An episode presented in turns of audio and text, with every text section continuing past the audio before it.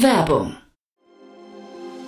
Sei dabei beim HTGF Family Day am 11. und 12. Juni in der Station Berlin. Für zwei Tage voller Inspiration und Business. Tauche ein in ein einzigartiges Netzwerkerlebnis mit bis zu 1500 Teilnehmenden. Erkunde das innovative Seed- und Later-Stage-Portfolio des Hightech Gründerfonds. Lass dich vom vielseitigen Programm inspirieren und knüpfe wertvolle Kontakte. Sichere dir jetzt dein Ticket. Mehr Informationen findest du unter www.family-day-htgf f.de.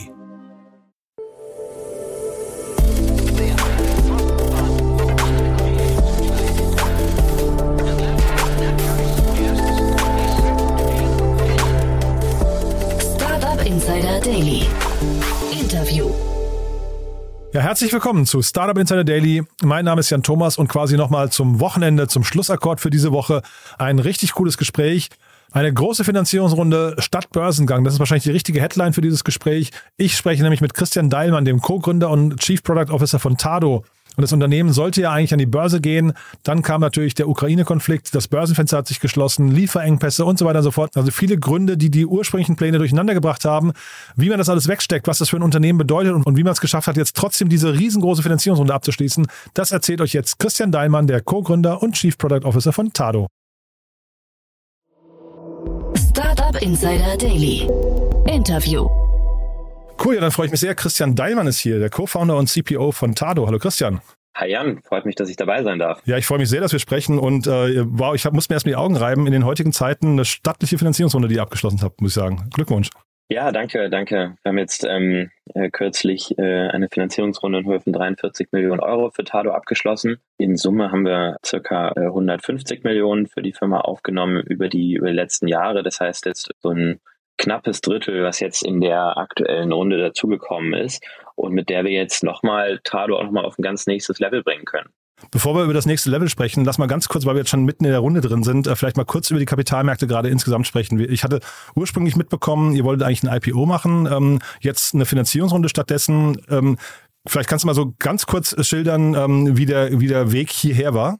Klar, sehr gerne. Also Ende 2021 haben wir uns eigentlich dazu entschieden, Tado per D-Spec Transaction an die Frankfurter Börse zu bringen und sind dann, ähm, haben dann alle, ähm, haben dann auch ein LOI unterschrieben, den wir auch announced haben, haben alles vorbereitet und ähm, sind dann Anfang Mitte Februar rausgegangen, um im Grunde das ähm, zu platzieren. Und ähm, das war natürlich ein sehr ungünstiger Moment. Da hat der Ukraine-Krieg angefangen. Kurz vorher ist die Zinskrise losgegangen, so dass die Kapitalmärkte eigentlich komplett dicht waren. So, wir hatten diesen Going Public äh, für Frühjahr, Frühsommer 2022 geplant und haben eben gemerkt, dass Investoren aktuell gar nicht offen sind für neue Unternehmen, die public gehen. Auch wenn man sich das letzte Jahr 2022 angeschaut hat, sind eben im Grunde nach Mitte Februar kaum noch Unternehmen an die Börse gegangen. Man hat den Porsche-Börsengang gesehen, aber das war es mehr oder weniger auch. Also das heißt, für neue Technologiefirmen waren die, waren die Märkte zu. Und dann haben wir uns entschieden, die Firma weiterhin privat zu lassen und haben auf der anderen Seite durch die Energiekrise, die, die ja auch im Grunde letztes Jahr gestartet ist, sehr viel Rückenwind für unser Business bekommen. Und das wäre natürlich dann doppelt schade, wenn man sagt, man geht an den Kapitalmarkt vielleicht entwickeln sich die, die Aktien nicht so, wie man sich das vorstellt, obwohl das Geschäft sich so gut entwickelt. Und somit haben oder mussten wir dann ähm, die Entscheidung treffen, die Firma nicht public zu bringen. Und ähm, wäre eine tolle Sache gewesen, sind so jetzt aber auch sehr zufrieden. Hm dieser Rückenwind fürs Business, das habe ich gedacht, dass das eben tatsächlich trotz der Kapitalmärkte im letzten Jahr für euch funktionieren könnte, weil eben das Thema Energie in aller Munde war. Äh, aber jetzt sagst du gerade, der Weg, äh, sag mal, privat zu bleiben und vielleicht sich das Fenster erst in zwei, drei Jahren zu öffnen, ist wahrscheinlich die bessere Entscheidung, ne? Genau, genau wie du sagst, der durch die gestiegenen ähm, Energiekosten hat unser Business eben einen massiven Aufwind erhalten, was der die das Kern Nutzerversprechen von Tado ist ja, dass wir die, die Energiekosten bzw. den Energieverbrauch für unsere Kunden reduzieren, im Schnitt um 22 Prozent.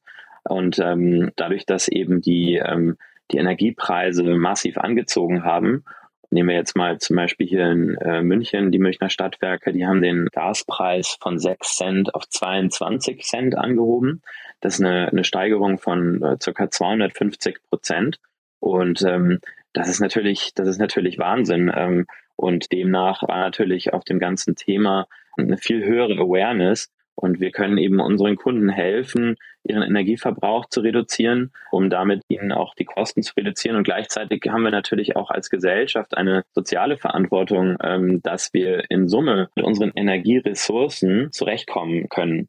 Und das war natürlich ähm, letztes Jahr auch eine große Diskussion, auch auf politischer Ebene, wie wir eben ohne das russische Gas, was ja deutlich mehr als die Hälfte des Gases ausgemacht hat früher, dass wir hier in Deutschland verbraucht haben, wie wir ohne dieses russische Gas auskommen. Und da haben natürlich auch einige Kunden von uns eben einen Beitrag zu leisten wollen, indem sie eben unsere Produkte und Lösungen nutzen. Ja, ich finde das total spannend und vielleicht kannst du auch gleich nochmal erzählen, wie das emotional für dich war das letzte Jahr, weil ähm, das, was du gerade beschreibst, ist ja irgendwie äh, diese Energieressourcen. Ich glaube, man hat noch nie ähm, in Deutschland so viel über Energieressourcen gesprochen wie im letzten Jahr. Ne? Und Zeit, also es ging immer eigentlich um die Klimakrise, die war da, aber jetzt plötzlich tut es den Leuten halt weh, weil es an den eigenen äh, Geldbeutel geht. Und äh, ich hatte so das Gefühl, das letzte Jahr war für, die, für den Gesamtmarkt, ähm, wahrscheinlich nicht nur in Deutschland, sondern Europa, vielleicht noch weiter sogar, äh, sehr edukativ eigentlich, ne? Ja, absolut, absolut. Also wir sind da natürlich auch positiv überrascht worden, dass das Thema endlich die Aufmerksamkeit bekommt oder bekommen hat, die es ähm, verdient auch.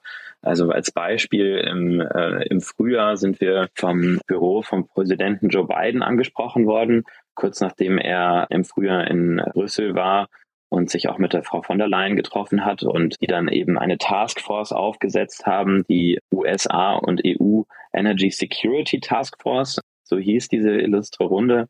Und da war ich dann oder bin ich auch ähm, Teil von dieser, von dieser Taskforce, die sich eben in drei Streams darum, ähm, darüber Gedanken macht, wie wir ähm, die Energiesicherheit in Europa aufrechterhalten können, auch wenn ähm, russisches Gas nicht mehr da ist und wie auch die USA uns da unterstützen können etc. Und das ist natürlich spannend, dass ähm, so, ein, so ein Thema, ich sage jetzt mal, unsere Kernprodukte ähm, sind ja ähm, smarte Thermostate, Regelungen für Heizung und Klimaanlagen, dass die plötzlich so an Wichtigkeit gewinnen, dass wir mit dem Büro von Präsident Biden sprechen können und diskutieren, wie wir den Energieverbrauch in Europa effizienter gestalten können.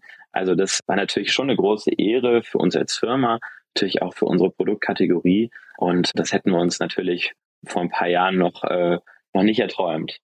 Und trotzdem nochmal, ich hatte nach, der, nach deiner emotionalen äh, Situation, vielleicht kannst du mal einen Einblick geben, weil das klingt jetzt so ein bisschen, als wäre das letzte Jahr eine Achterbahnfahrt eigentlich gewesen, so der Gefühle, ne? Genau, genau. Also das, was ich gerade beschrieben habe, war natürlich einer der, der Hochpunkte. Und dann gab es natürlich auch die Aspekte, dass wir eigentlich public gehen wollten, in wahnsinnig kurzer Zeit alles dafür vorbereitet haben, die entsprechenden Unterlagen, Pitch-Decks, alles, was man umstellen muss. Unser ganzes Accounting haben wir von HGB auf IFRS umgestellt, haben ein paar hundert Seiten IPO-Prospekt geschrieben und da hängt ganz viel dran, wenn man Public bringt. Das haben wir in sehr kurzer Zeit gestemmt hatten dann mit ähm, äh, mehreren hundert Public Market Investoren Gespräche, also quasi eine Roadshow gemacht, um die, ähm, um die Firma zu platzieren. Und das war natürlich, das ist natürlich sehr, sehr anstrengend erstmal und natürlich auch nervenaufreibend. Und wenn man dann sieht, man hat ähm, so viel Arbeit investiert, inklusive Weihnachts-, Silvesterurlaub, Vollgas durchgebuckelt und dann passieren solche externen Schocks, wie der, wie der Ukraine-Krieg. Und diese ganze Arbeit wird dann durch externe Schocks, sage ich jetzt mal, zunichte gemacht. Das sind natürlich dann die Täler der Achterbahnfahrt. Und auf der anderen Seite der, ähm, der Markt, der richtig anzieht, dadurch, dass die, ähm, dass die Energiepreise hochgehen, dass alle Kunden, äh, viele, viele Kunden unsere Produkte haben wollten oder wollen. Wir könnten unser Geschäft äh, mehr als verdoppeln im letzten Jahr, also deutlich, deutlich mehr auch als geplant. Also das sind dann die, Hoch, die Hochpunkte von dieser Achterbahnfahrt. Also es war tatsächlich ein richtiger Rollercoaster 2022 für die ganze Firma bei uns bei Tado. Also viele, viele bei uns. Das ist natürlich ein Team, eine Teamleistung, auch so ein Unternehmen an die Börse zu bringen, dafür fit zu machen, gleichzeitig auch dann plötzlich vor einem sehr viel höheren Nachfrage zu stehen. Wie kommen wir damit zurecht? Also das war eine ganz große Teamleistung des gesamten Tado-Teams in 2022 und die allermeisten haben eben diese, diese Achterbahnfahrt sehr intensiv mitgemacht. Und Vielleicht kannst du das nochmal kurz äh, erzählen. Ich weiß nicht, musst nicht, nicht zu sehr ins Detail äh, gehen, aber nur mal für ein Verständnis als Geschäftsführer oder als, als Gründer, ähm, das ist ja wahrscheinlich auch nicht ganz leicht. Man muss ja irgendwie quasi, man darf sich ja vielleicht so Unsicherheiten noch gar nicht anmerken lassen. Ne? Wenn du sagst, das ganze Team kriegt ja plötzlich mit, hey, wir wollten eigentlich an die Börse und was weiß ich was alles und ähm, plötzlich, plötzlich äh, kippt da so eine Situation zeitgleich diese externen Faktoren. Du hast ja eben von diesen, von diesen externen Schocks gesprochen. Das ist ja schon irgendwie wahrscheinlich ziemlich sagen wir, von der, von der Managementaufgabe ziemlich schwierig, dann so eine Organisation auf Kurs zu halten, oder?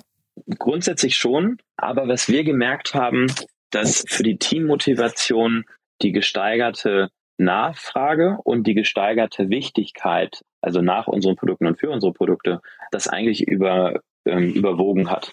Also dieses Thema, dass wir, ja, wir wollten die Firma ähm, äh, public bringen, und ähm, ist dann ärgerlich, aber es konnten auch alle nachvollziehen, dass eben so ein Krieg nicht vorhersehbar war und das in Kombination mit eben der starken Produktnachfrage und der starken Wichtigkeit nach, nach dem, was das ganze Team tagtäglich entwickelt, baut, vertreibt, vermarktet, hat eigentlich auf die Teammotivation aus meiner Sicht oder in meiner Wahrnehmung ähm, einen stärkeren positiven Aufwind äh, gebracht, als dieses Thema, dass man die Firma jetzt nicht public bringt, ist ja auch eher, sag ich jetzt mal, ein Shareholder-Thema als wirklich ein Mitarbeiterthema. Genau, für die meisten Mitarbeiter vielleicht sogar zweitrangig. Ne? Ich finde, das, was du gerade sagst, ist eigentlich super, wenn man irgendwie an den Punkt kommt, wo man sagt, hey, endlich wird unsere Mission begriffen und kriegt eine Relevanz am Markt. Ne? Genau, genau, genau. Das hat viel, viel stärker gewirkt als das andere Thema. Und in der Zeit, vielleicht können wir da nochmal kurz sprechen, weil jetzt ein Thema hast du noch nicht angesprochen. Ähm, also für mich, euer Produkt klingt so nach eigentlich nach einem No-Brainer. Ne? Ihr seid ja so ein Produkt, ihr bringt ja eigentlich, du hast von den 22 Prozent Kostensenkungen gesprochen vorhin, ihr bringt ja eigentlich Geld mit. Das heißt, man kauft das Produkt und dann gibt es irgendwie je nach Energieverbrauch eine äh, Amortisationsphase und dann ist das Produkt quasi bezahlt und ab da verdient es eigentlich Geld für den Kunden. Das ist ja eigentlich erstmal im Verkauf, in der Positionierung simpel. Ne? Da hast du gesagt, es gibt eine höhere Nachfrage, aber es gab ja auch immer, es wurde immer wieder gelesen von ähm, Supply Chain Problemen. Ne? Und jetzt habt ihr smarte Thermostate. Das klingt ja so als Chipkrise und solche Themen als betreffen die euch auch, oder? Absolut, absolut. Also du hattest gerade von, den, ähm, von der Payback-Zeit gesprochen. Das heißt, diese durchschnittlich 22 Prozent ähm, Energieersparnis, die wir, die wir generieren, in der Regel rechnet sich dann die Tado-Investition innerhalb des ersten Jahres äh, für unsere Kunden. Und gerade natürlich bei höheren Energiepreisen rechnet sich es deutlich schneller. Deshalb war die Nachfrage eben ähm, massiv höher als, als gedacht. Und gleichzeitig gab es auch nicht nur uns, die, ähm, die viele Chips, Komponenten etc. benötigt haben, sondern auch andere Unternehmen für andere Bereiche. Und ähm, das hat uns natürlich auch betroffen. Wir waren die meiste Zeit, wir hatten, glaube ich, ein oder zwei Monate, in denen wir im Herbst letzten Jahres nicht so verfügbar waren, wie wir uns das vorgestellt haben. Aber wir konnten eben diesen deutlich gestiegene, die deutlich gestiegene Nachfrage sehr gut bedienen und mussten dann ähm, auf Produktionsseite und Einkauf der Materialien dann auch teilweise höhere Kosten akzeptieren. Also nehmen wir jetzt mal Chips, die waren dann, wenn sie verfügbar waren, dann auch deutlich teurer. Oder andersrum, man konnte eigentlich in den meisten Fällen, wenn man nochmal eine ordentliche Schippe auf das Preisangebot äh, für solche Chips draufgelegt hat, konnte man eigentlich in den meisten Fällen immer die Komponenten alle besorgen, musste sich dann eben nur überlegen, ist das wirtschaftlich noch, noch sinnvoll? Und ähm, haben da eben ja, einen guten Mittelweg gefahren, aber tendenziell eben auf Wachstum optimiert. Und wir wollen unsere Kunden bedienen, die unsere Produkte bestellt haben oder bestellen wollen. Mhm. Und jetzt hatten wir ja, wie gesagt, von der Achterbahn gesprochen, aber lass uns mal über heute reden. Jetzt habt ihr ja diese Finanzierungsrunde abgeschlossen. Ne? Und ähm, äh, ich hatte gesehen, im Lead ist äh, Trill Impact Ventures, die kannte ich nicht, habe dann geguckt, die sind auch ein sehr neuer Fonds, glaube ich. Ne? Die haben noch nicht so viele Investments gemacht. Vielleicht aber erstmal kurz der Name, Trill Impact, das klingt so, als machen die Impact Investments. Seht ihr euch als Impact-Unternehmen? Absolut, absolut. Also wir sehen uns natürlich als Impact-Unternehmen und da passt Trill Impact sehr gut. Also der Gründer von ähm, Trill Impact, Jan Stahlberg, war vorher auch Gründer von EQT, ist ja auch eine große namhafte Private Equity Firma. Und somit ähm, hat er, ähm, auch wenn es ein neuer Fonds ist, in relativ kurzer Zeit eben diesen 1,3 Milliarden Fonds aufgelegt bei Trill Impact. Wir sitzen in, äh, in Stockholm, in Schweden und sind aus meiner Sicht erstens ähm, höchst professionell in der Zusammenarbeit und zweitens haben sie eben auch den ganz klaren Anspruch, einen Impact für die Welt haben zu wollen. Und das haben wir bei Tado natürlich auch. Also ähm, wir wollen einen Beitrag zur Energiewende leisten. Wir wollen, dass der Energieverbrauch und auch die Energieerzeugung eben erneuerbar aufgesetzt ist und ähm, dass eben unser Planet auch für, für nachfolgende Generationen erhalten bleibt. Das ist ein Großteil der, der Mission bei Tado und eben deckt sich mit dem, was Trill Impact ähm, sich auf die Fahne geschrieben haben. Und äh, demnach ist dann sehr guter Fit. Mhm. Und wir hatten ja über die Kapitalmärkte gerade gesprochen, aber sag mal, viele Startups müssen ja jetzt gerade Downrounds hinnehmen oder bekommen gar kein Geld. Wir sehen auch gerade äh, viele Layoffs und, und äh, äh auch leider viele, viele Insolvenzen schon und wahrscheinlich werden noch welche kommen. Vielleicht kannst du noch mal kurz sagen, war das jetzt für euch schwierig, dieses Geld zu bekommen oder waren das dann trotz, äh, also oder wegen eures Themas vor allem äh, dann leichtere Gespräche? Ja, also ich, wir hatten natürlich das ganz große Glück oder wir haben das ganz große Glück, dass unser Geschäft sich sehr, sehr gut entwickelt und wir eben auf ein, auch auf ein Zukunftsthema setzen. Also ähm, das Thema Energiekosten wird auf absehbare Zeit ähm, sich wenig entspannen, zum einen.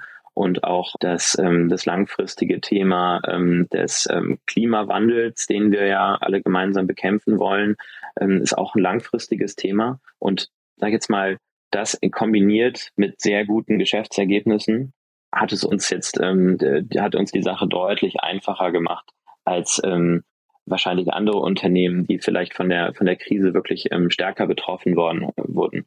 Also da hatten wir natürlich jetzt in dem Fall ähm, sehr, sehr sehr großes Glück, erstmal auf dem richtigen Thema zu sitzen und zweitens, dass wir mit sehr guten ähm, Geschäftszahlen, Geschäftsergebnissen punkten können.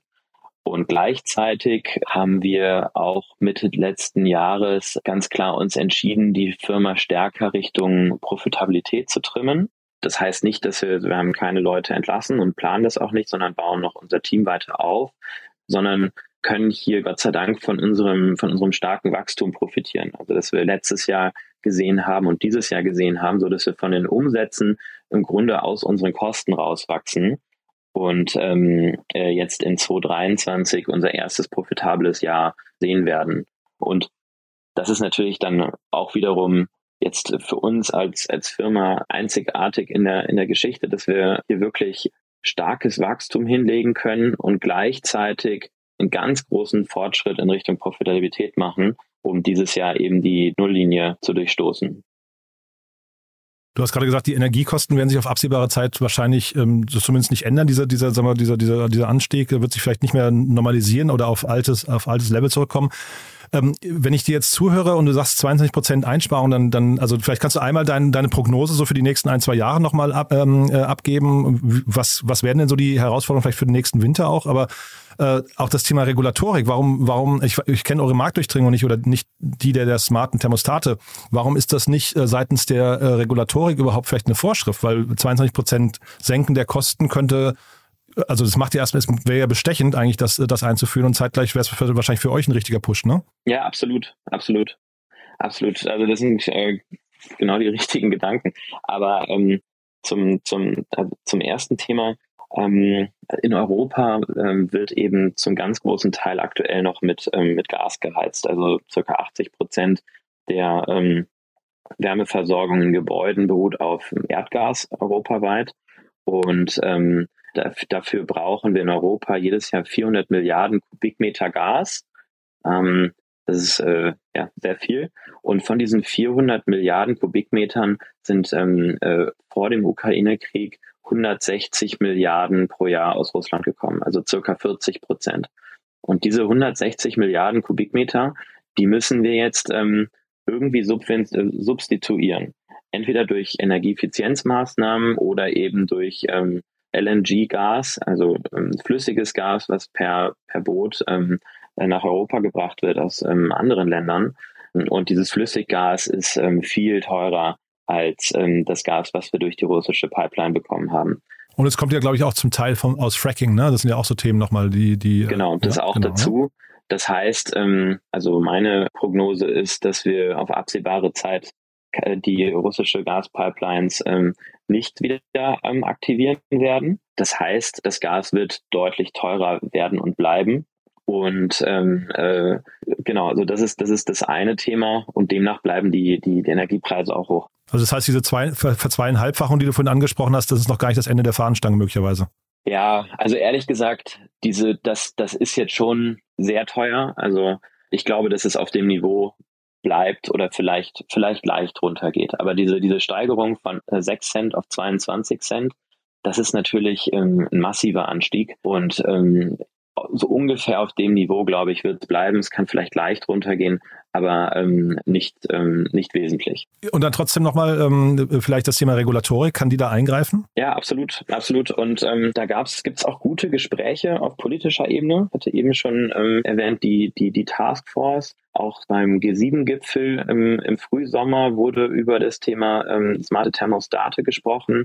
Also eben dort auch wieder ähm, das Duo von der Leyen und beidem im, äh, im Lied, wie man, wie man diese smarten Thermostate noch stärker in die Verbreitung bringt, vor allem hier in Europa. Auch der Chef von der Deutschen Energieagentur, der Herr, der Herr Kuhlmann, hatte ähm, im Sommer in einem, ähm, in einem Interview in der Presse auch gesagt, dass ähm, er stark favorisiert, dass smarte Thermostate für Gebäude, für alle Wohngebäude in Deutschland ähm, verpflichtend werden sollten. Er wollte das, ähm, das Thema eigentlich sogar bis, ähm, bis Ende des Jahres zu einer, sag jetzt mal, Entscheidung pushen. Äh, das dauert noch an. Aber die Grundsatztendenzen gehen da in die richtige Richtung. Und genau das ähm, ähm, meines Erachtens müssen wir eben auch schaffen, dass wir in, ähm, Energie effizienter und intelligenter nutzen. Hm. Also ich bin generell kein großer Freund von zu starken Regulatoriken und auch vor allem nicht von Subventionen, aber ich finde, in dem Fall müsste man sich das vielleicht sogar mal angucken. Es wird ja irgendwie alles subventioniert, warum dann nicht auch, äh, nicht auch sowas? Ne? Ähm, du vielleicht nochmal ganz kurz eine Frage. Ähm, du, ihr habt also vielleicht nochmal zurück zum, zum Anfang letzten Jahres, ihr habt ja auch noch ein, Unter ein Unternehmen übernommen. Das äh, kommt ja vielleicht nochmal zu dieser Achterbahnfahrt, die wir gerade angesprochen haben, hinzu. Ne? Ähm, Absolut. Äh, Vielleicht magst du es nochmal kurz beschreiben. Avatar hieß das Unternehmen. Ähm, die haben bei euch quasi das ganze Thema nochmal in Richtung, ähm, was nicht, Smartness kann man sagen, nochmal erweitert. Ne? Vielleicht kannst du mal äh, erzählen, was ihr euch davon versprochen habt und auch, ähm, wie diese Integration verlaufen ist. Also ähm, zum Hintergrund nochmal, unsere, die, unser Haupt ähm, Kundenwertversprechen äh, mit unseren smarten Thermostaten ist ja, dass wir den Energieverbrauch reduzieren. Und ähm, in der Kombination mit Avatar helfen wir jetzt auch unseren Kunden, die Kosten für Energie zu reduzieren. Und ähm, äh, Avatar ist ähm, auf der einen Seite eine Technologiefirma, auf der anderen Seite auch ein Energieversorger. Das heißt, die bieten einen ähm, äh, zeitvariablen Energietarif an, also einen Stromtarif, der ähm, stündlich genau ähm, die Preise beim Kunden abrechnet. Und somit ähm, ist ähm, kann jetzt der Kunde mit so einem stündlichen Tarif theoretisch erstmal ähm, von den Volatilitäten am Energiemarkt profitieren. Ähm, die Energiepreise gehen über den Tagesverlauf sehr stark hoch und runter. Also alle paar Stunden ist, er, ähm, ist, ist der Energiepreis plötzlich sehr hoch, paar Stunden später ist es sehr niedrig. Und ähm, eben durch so einen stündlichen Tarif hat man erst hat man jetzt die Möglichkeit, dort ähm, dran teilzunehmen, dass man ähm, äh, eben ähm, ähm, die in den, dass man sich, dass man selbst entscheiden kann, will ich in den gewissen Stunden ähm, Energie beziehen, in denen günstig ist, oder oder nutze ich die, die, die Zeiten, in denen Energie gerade teuer ist. Und ähm, das schreit jetzt im Grunde schon danach, dass man das, ähm, dass man das automatisiert. Also dass man eben intelligente Systeme im Hintergrund hat, die ähm, zum Beispiel Wärmepumpen so steuern, dass sie Brauchwassertanks, Puffertanks etc. dann beladen mit Energie, ähm, wenn Energie gerade günstig ist und sich aus diesen Tanks bedienen in Zeiten, in denen Energie gerade teuer ist. Und genau das machen wir ähm, eben mit, unserer, mit unseren Tado-Produkten, mit diesen smarten Thermostaten und Regelungen für, für Heizungen und Klimaanlagen, dass wir eben ähm, automatisiert im Hintergrund ähm, die Anlagen so aussteuern, dass sie dann Energie verbrauchen, wenn es gerade günstig ist. Das sind übrigens auch die Zeiten, in denen gerade viel Sonne und Wind im Netz ist. Und ähm, äh, wir vermeiden eben ähm, automatisiert im Hintergrund die Zeiten, in denen Energie gerade teuer ist. Und das ist eigentlich diese, diese synergetische Symbiose, die sich aus Avatar und Tado ergibt. Avatar eben ähm, die, äh, die Firma, die zeitvariable Tarife anbietet und wir die Automatisierung. Und in dieser Kombination können wir einfach ähm, ähm, sehr viel stärkeres Endkundenangebot anbieten als jeder für, für sich standalone. Und das war eigentlich so die, die Hypothese, ähm, die sich auch sehr stark bewahrheitet hinter der, hinter der Akquisition von Avatar mit dem Ziel für den Kunden, ähm, die Energiekosten eben weiter zu senken. Ich habe gesehen, die Marke bleibt bestehen. Äh, hatte in der äh, damaligen, ich weiß gar nicht, Pressemeldung oder Artikeln gelesen, dass sie relativ viele ähm, B2B-Kunden haben. Ne? Ist das dann auch für euch ein, ein, Schritt in diese Richtung? Und ich glaube, jetzt habt ihr äh, zumindest Vertriebsbundles, habe ich gesehen. Ne? Ich glaube, äh, das, das Smart-Thermostat von euch ist dann quasi immer Teil des Tarifes. Ist das quasi eine Vertriebskooperation oder, oder wird der Name Avatar möglicherweise auch irgendwann verschwinden und dann äh, ist Tado quasi so der Allround-Energieversorger schon fast? Ähm, also zum, zum einen ähm, das, äh, das Team um Avatar, also ähm, Simon, Peter und Aaron im, im Wesentlichen als die wesentlichen Gründer dort, ähm, haben einfach einen, super Job gemacht bisher, das, ähm, das alles aufzu, aufzubauen, Technologie, Technologie zu entwickeln, dass diese Produkte möglich sind. Und aktuell vertreiben wir die, ähm, äh, die Propositions in Bundles, wie du schon richtig sagst, an unsere Kunden, aber auch an neue Kunden unter der Marke Avatar. Im Frühsommer diesen Jahres soll es die ähm, Propositions dann auch ähm, unter der Tado-Marke geben und planen dann aktuell diese beiden ähm, äh, die beiden Produktangebote parallel laufen zu lassen. Aber es macht natürlich strategisch mehr Sinn, sag ich jetzt mal langfristig eine Marke verstärkt aufzubauen, als viel Geld in zwei Marken, in den Aufbau von zwei Marken zu stecken. Also ist also jetzt aktuell ähm, ist Avatar gut positioniert in ihrem Segment mit ihrer Marke, aber langfristig macht es natürlich strategisch schon auch Sinn, stärker auf eine Marke zu setzen. Mhm. Man, man spricht ja immer, oder sagt ja immer, diese Integration von Unternehmen nach der Akquisition ist eigentlich, also diese Post-Merger-Acquisition ähm, äh, Integration ist eigentlich immer ein bisschen Herausforderung. Ne? Ähm, äh, Gibt es da Learnings, die du teilen kannst, also Dinge, die ihr vielleicht richtig gut gemacht habt oder auch Dinge, wo du sagst, boah, beim nächsten Mal, bei den, beim nächsten Target müssen wir es anders machen? Also ich denke, dass da ist jedes, ähm, jede Akquisition wahrscheinlich auch unterschiedlich. Es hängt natürlich dann auch viel an den, an den handelnden Personen. Aber wir haben ähm, sehr schnell, ähm, also da gibt es natürlich verschiedene ähm, Aspekte der Integration. Ein Thema, auf das wir, ähm, das wir zuerst ähm, angegangen sind, ist, dass wir die, dass wir den ganzen, ähm, das ganze Finance und Controlling ähm, zusammengelegt haben ähm, und auch ähm, das ganze Geschäft Avatar bei uns in unser ERP-System mit integriert haben, so dass wir eben ähm, alle Finanzzahlen schon mal ähm, äh, zusammen zusammen haben. Also das war ähm, das war im Grunde der ähm, der erste Schritt der Integration und deshalb ist für mich auch weiterhin schlüssig ähm, dieses ähm, das Thema das Thema zuerst ähm, anzugehen. Ich sag mal gerade so Markenthemen sind natürlich, ähm, äh, hängen natürlich stark, äh, da hängt natürlich die ganze Identität auch der, des, des Unternehmens, der Mitarbeiter dran. Das muss man etwas, ähm, etwas vorsichtiger ähm, ähm, angehen. Aber ähm, zum Beispiel eben die, ähm, die, die Financials zusammenzuführen und ähm, das Controlling, die Planung ähm, erstmal zentral aus einer Hand zu steuern, das ist schon mal schon mal ein guter erster wichtiger Schritt.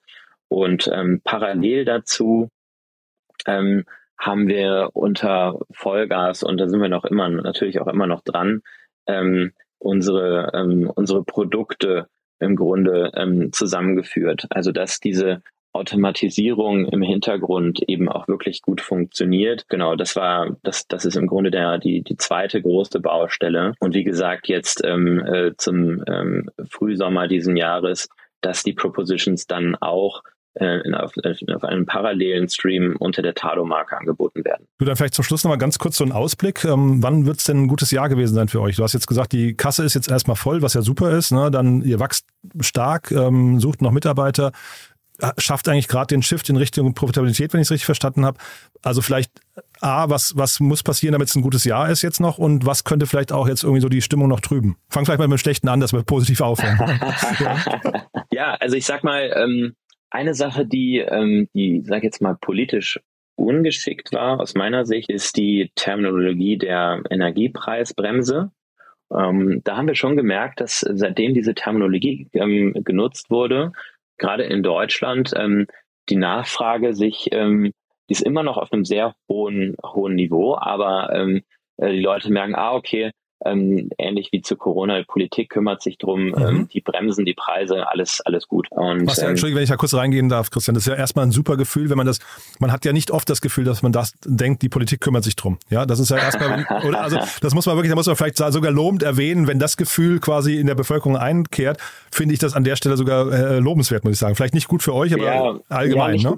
ja. ja, aber es ist auch ähm, eigentlich das gesellschaftliche Ziel erreicht man damit ähm, nicht wirklich. Ja? Das stimmt, ja. Also mhm. wenn ich jetzt ähm, das gesellschaftliche Ziel erreichen will, dass ich mit weniger Energieverbrauch ähm, auskomme, da müssen, da müssen alle mithelfen. Das kann die Politik eben nicht, ähm, nicht alleine machen. So gesehen hast du Und, total recht, klar. Mhm. Genau, genau. Also, also das ist, glaube ich, ähm, sage ich jetzt mal, ähm, Punkto deiner Frage, so der ähm, dieser dieser negative ähm, Aspekt.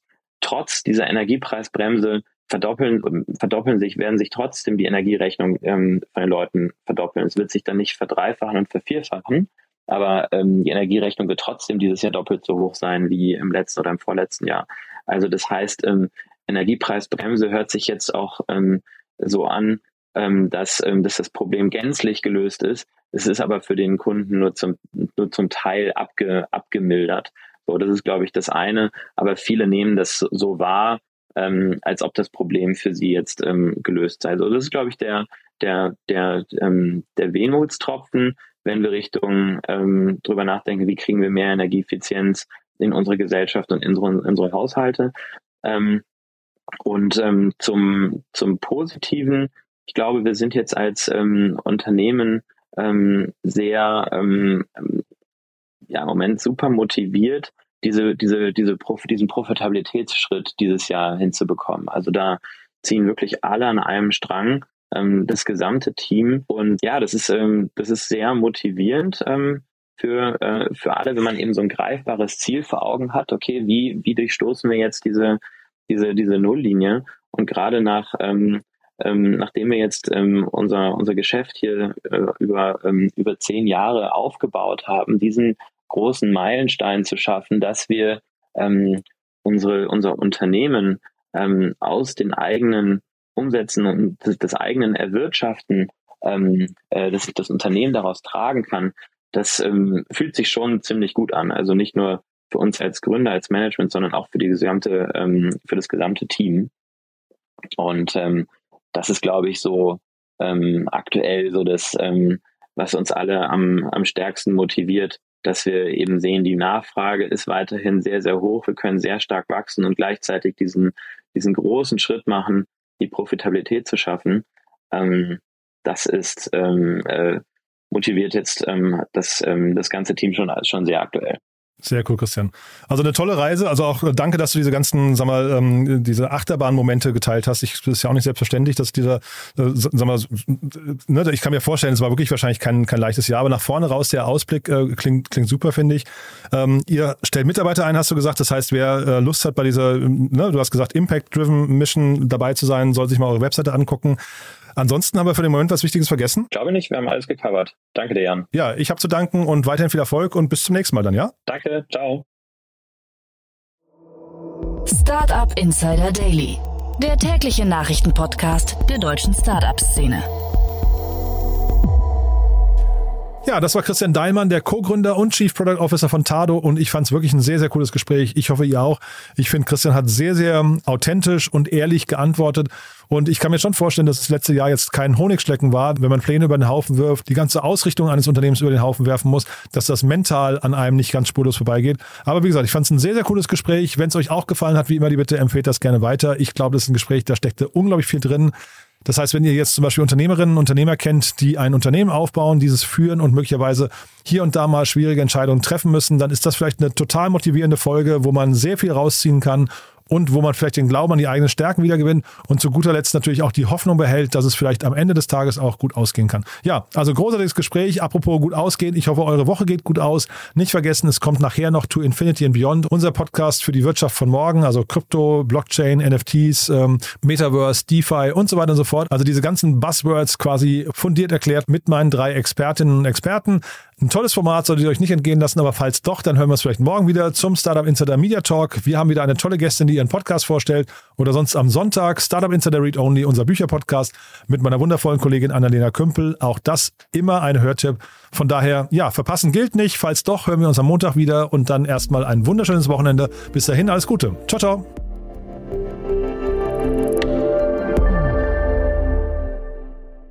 Diese Sendung wurde präsentiert von Fincredible. Onboarding made easy mit Open Banking. Mehr Infos unter www.fincredible.io.